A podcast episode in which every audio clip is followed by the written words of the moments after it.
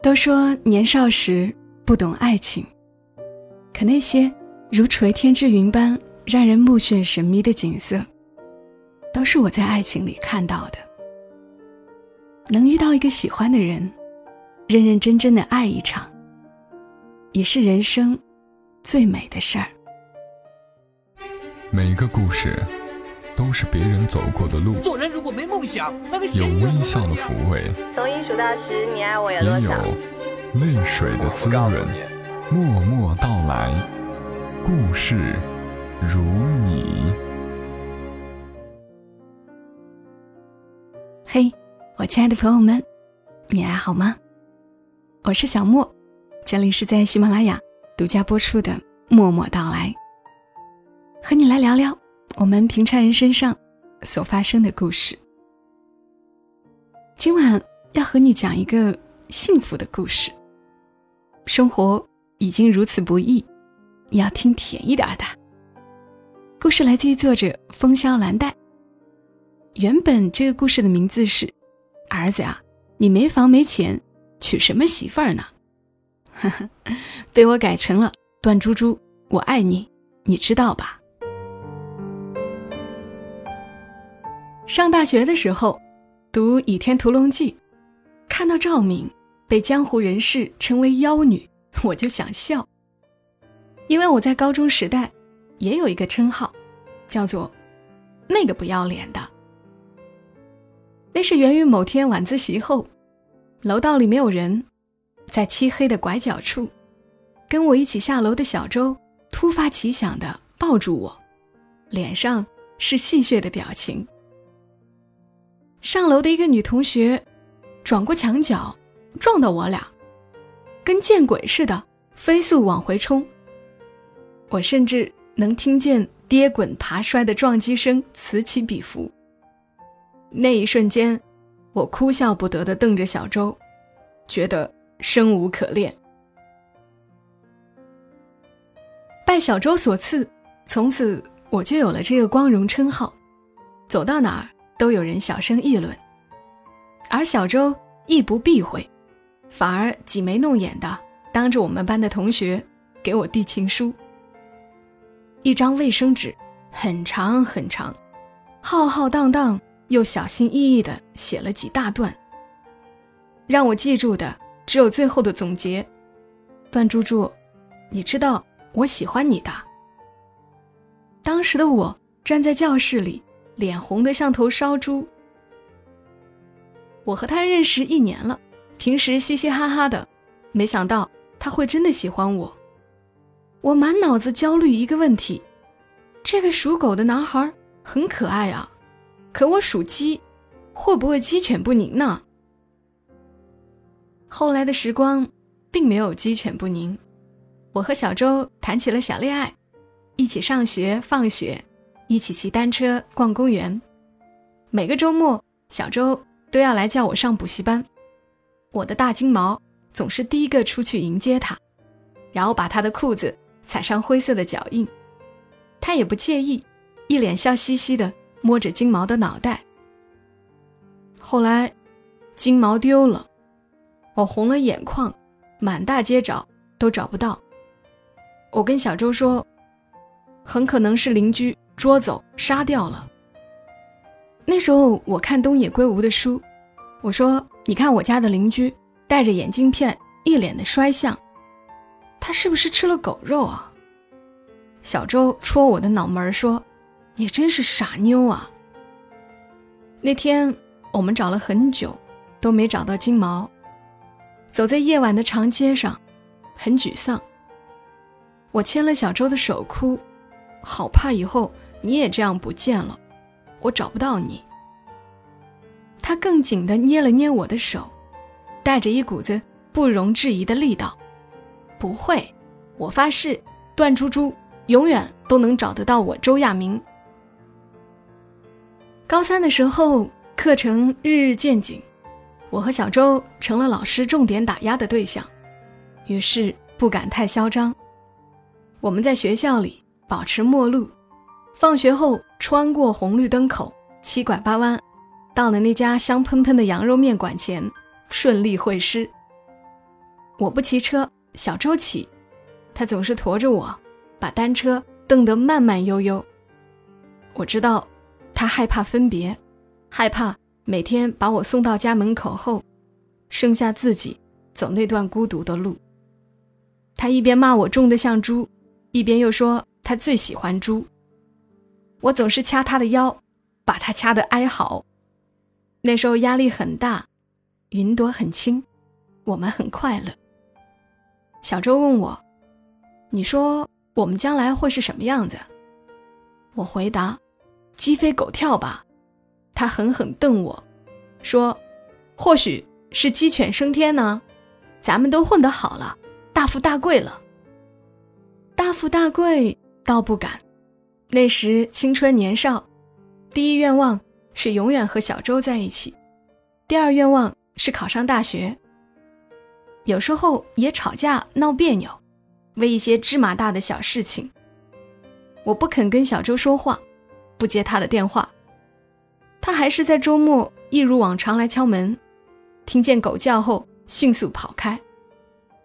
我妈笑嘻嘻的评价：“这男孩不错，脸皮厚。”其实，我在听到敲门声的时候，就感动得一塌糊涂了。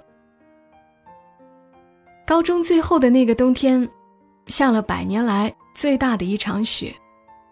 学校临时通知放假。那天我正在输液，得到消息，我想着尽快告诉小周，省得他白跑一趟。强撑着晕晕乎乎的脑袋，把电话拨了过去。结果他说：“猪猪，你猜我在干嘛？我在输液，哈哈，原来。”我们在同一家医院。那天中午，我们在医院洗手间门口会面，两个人都惨白着一张脸，看着对方笑啊笑。外面白茫茫一片，输液输得我们全身冰凉，但整个世界展露其纯白天真。小周笑了半天，突然把脸凑到我耳边说。以后，我一定要娶你为妻。我愣了愣，看着小周的眼睛，那时候好想告诉他，我真的真的好喜欢他，可最终没有说出口。妈妈在走廊那头叫我，我朝她挥挥手，走了。大学的时候，我在云南，小周在重庆。我们已经很努力，还是没有考到同一个城市的运气，但也已经很好了，至少我们没有一个考上，一个落榜。小周安慰我：“这样才好，云南美食、重庆火锅一网打尽了。”从此，火车成了我们之间重要的交通工具。一到假期，不是我冲向重庆，就是小周跑来云南。我总是坐在火车上，看天空由蓝转灰，从云南的温暖到重庆的湿热，然后想着小周的脸。那时候我唯一的愿望，就是毕业。毕业后我们不再有束缚，我们可以在一起，永远在一起。鸡犬不宁也好，鸡飞狗跳也罢，我都认了，只要可以在一起。大三的端午节。我去找小周，刚进宿舍就看到一个女孩子杵在那儿。她叫苏薇，是小周的师妹，成天围着小周讨教这个讨教那个，娇滴滴的样子，令人生厌。我不断给小周使眼色，可他根本不懂，巴拉巴拉讲题，讲得极认真。我生气极了，学着台湾腔说。周哥哥，你什么时候当的家教？哎，多少钱一节课？能教教人家吗？人家也有很多东西都不懂哎。马上要考研了，我真的是够笨的啦。小周看着我，愣了半天，突然爆笑到打颤。苏薇看了看我，有些囧。后来苏薇走了。小周拉着气鼓鼓的我去吃火锅，他看着我的脸，一直偷笑，最后说：“这么多年，第一次见你吃醋，居然心里很甜。”我闷头夹菜，不理他，心里其实也在笑着自己。爱情这鬼东西，惹人生气，也让人甜蜜。那天晚上，他带我去了一个不算豪华，但挺温馨的酒店。午夜的重庆下着小雨，霓虹好像全湿了，浸泡在深蓝色的夜里。我蜷在小周的怀里，他的手掌温热的贴着我的脸。我们说了很多很多话，许多散碎的语言都不记得了，只记得他说。一毕业，我就要娶你，不管有没有工作，也不管有没有房，不接受反驳。我困得眼皮都合起来，但我还是清醒的回答他：“不娶，你就是小狗。”他笑了，下巴颤动，紧紧抵在我的头顶上。毕业以后，我开始读研。小周来云南陪我，闷头找工作，我们总算是团聚了。小周租了一间近郊的民房，还带着一个干净的小院子，给了我大大的惊喜。他本来打算种上三角梅和绣球花，可是忙碌的工作很快吞噬了他的计划，也包括他娶我的计划。走向社会。才会明白，有许多情话在现实面前都不太管用。小周想娶我，这不是两个人的事儿。首先，他妈就反对，反对的理由是：“儿子呀，你没房没存款，娶什么媳妇呢？我还等着你衣锦还乡啊！”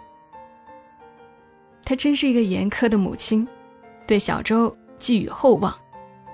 他虽然有钱。可以支持小周买房，但他觉得这样不足以让一个男人自立成长。而我的妈妈虽然说过小周不错，可真要把自己辛苦养大的女儿拱手相送，她又觉得不划算了。小周是不错，但现在还不是个好时机。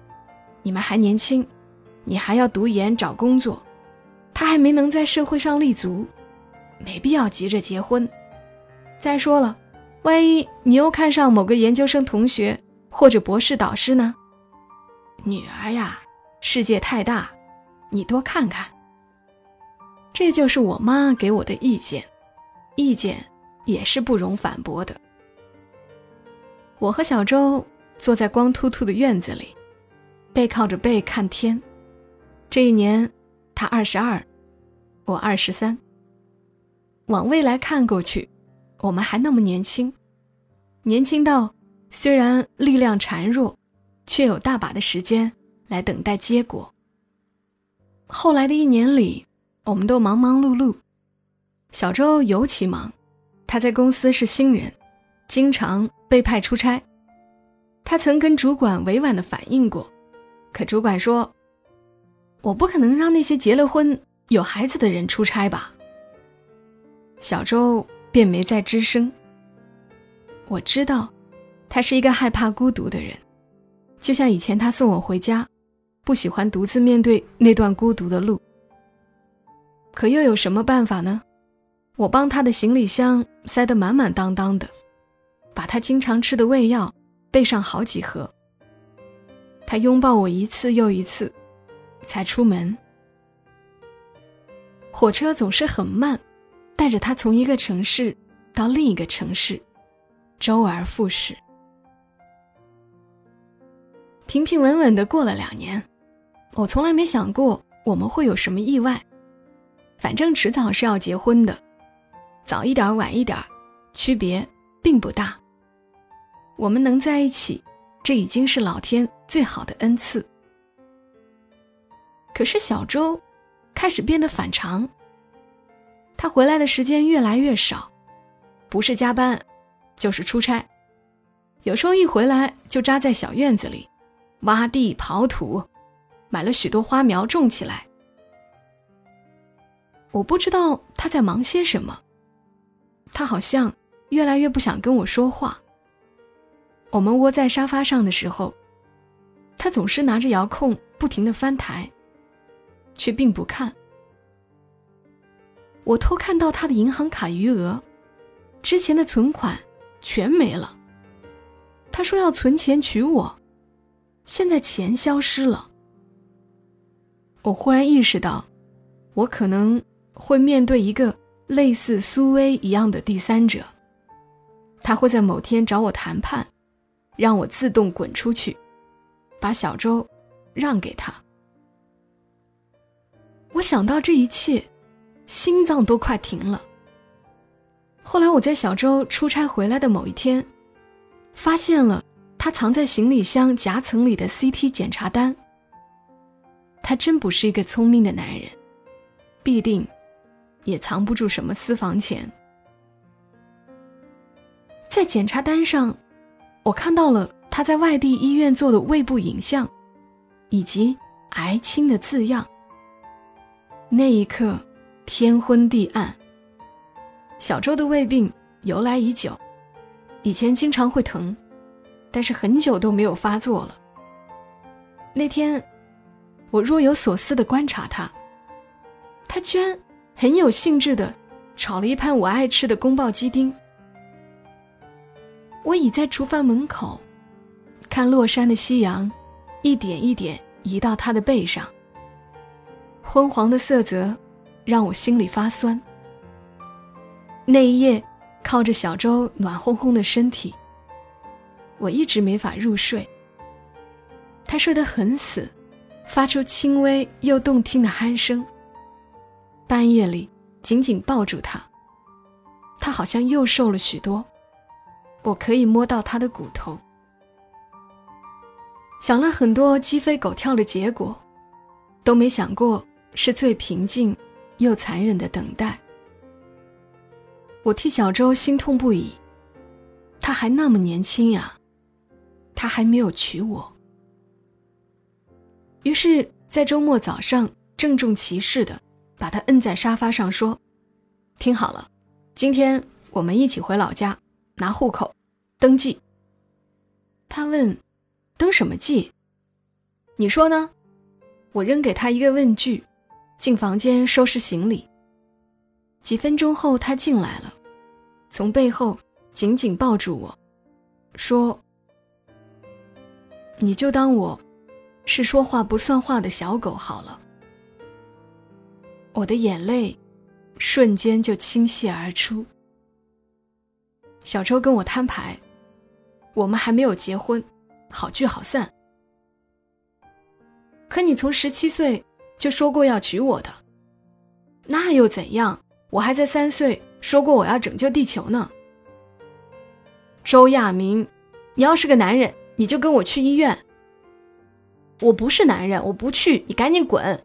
找个博士或者研究生门当户对。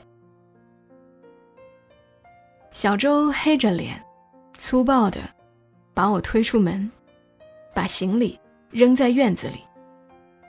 我踢门，他不开。我哭着跌坐在门边，地板冰凉。旁边的花台里，他种的绿色植物活过来了，正拼尽全力抽出新芽。早已经把这里当成了我和小周的家，窗帘、家具、小院里的铁皮椅，都是我们一点一点置办的。这些年，死心塌地的爱着这个人，总是梦想着有一天成为他的新娘，也总觉得余生很长，长到足够我们幸福的挥霍。可意外，总是来得如此意外。我不能看着他这样，就算他只能活一天，我也要陪他一天。第二天买了死贵的机票回老家。我先去了我家，跟我妈说，我这辈子非小周不嫁。之后我又去了小周家。他的父母果然不知道他的状况，听我说完，大吃一惊。他妈根本不相信他会得胃癌，一边哭一边拉着我就往机场跑。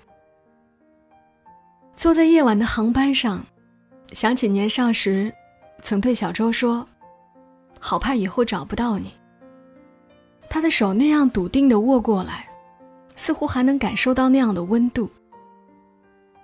我对着窗外黑乎乎的天空，一滴一滴掉眼泪。恢复理智的周妈妈，郑重地跟我说：“小段呐，要是我家亚明真的有个三长两短，你还是不要蹉跎了，好好打算一下你的未来。你还年轻。”我咬着嘴唇看他，坚定地说：“妈，我一定要嫁他，你让我嫁他行不行？”那一声“妈”，让他呆怔了半晌，然后他紧紧抓住我的手，红彤彤的眼睛里，眼泪又出来。小周是被我们架着去的医院，那时天色已蒙蒙亮了。他没想到我会突然杀回来，门也没有反锁，他蜷缩在床上，眼睛哭得红肿。像一只消瘦的鸵鸟。一系列的检查之后，医生说 CT 结果不明，给他做了胃镜病理活检。我守在他的病床边，他闭着眼睛不说话。我拉着他的手说：“不管结果是什么，我都要嫁你，不接受反驳。”他的身体颤抖着，过了许久，终于说话。那间房子，我暂时买不起。我最近拿了很多加班费，勉强付了十年租金。我走了以后，你可以一直住着。我种了凌霄和绣球，还有你喜欢的风车茉莉，明年就会开花了。我听了。哭得稀里哗啦。结果出来的那天，我正在医院外面给小周买粥。熬得浓稠的白米粥，冒着暖烘烘的热气。他是跑出来的，身上还穿着病号服。我见到他的时候吓着了，以为他知道结果，做出什么精神失常的事情，撞车或者跳楼。于是我飞快地冲过去，紧紧地抱住他的腰。我说：“你别傻呀，你不能死啊！”小周一把搂住我，呼吸都喘不匀了，张了嘴，却没说出来，只有眼泪哗哗的淌。终于，听见他断断续续的声音：“猪猪，医生说不是，不是胃癌，只是溃疡，不是。”我不死，我还能活着。我我要娶你，段猪猪，我爱你，你知道吧？我想说，我知道的。从你递卫生纸情书给我开始，我就知道的。但是那一刻，我什么话都说不出来。我只能紧紧的抱着他。天空中，云朵依旧很轻，一如少年时。我坐在他的单车后座，看到的一样。我们长大了，幸运的是，一切都没有变。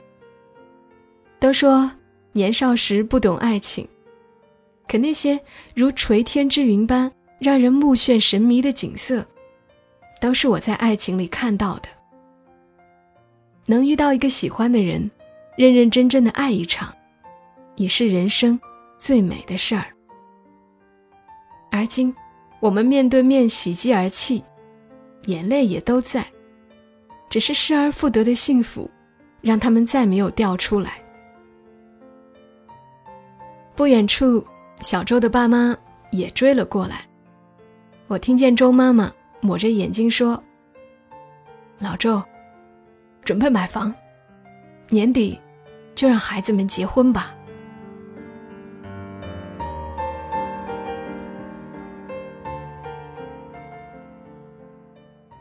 好了，这个故事不知道是不是又把你给听哭了。谢谢作者风萧兰黛，一个写婚恋故事的云南姑娘，一个辞去公职的追梦人。谢谢她依旧在坚持梦想，所以，我们才能够听到这些充满温情的故事。这一生能够认认真真的爱一场，真是再美好不过的事了。可能自己没有体验过这种爱情，在故事里体验一下，感觉这几十分钟也很美好。好了，希望这个故事能够让你做个好梦。那今晚就陪伴你们到这儿，小莫在深圳，和你说晚安。如果你喜欢这期节目，麻烦你帮忙转发到朋友圈，让更多的人听到。小莫在这儿，谢谢你。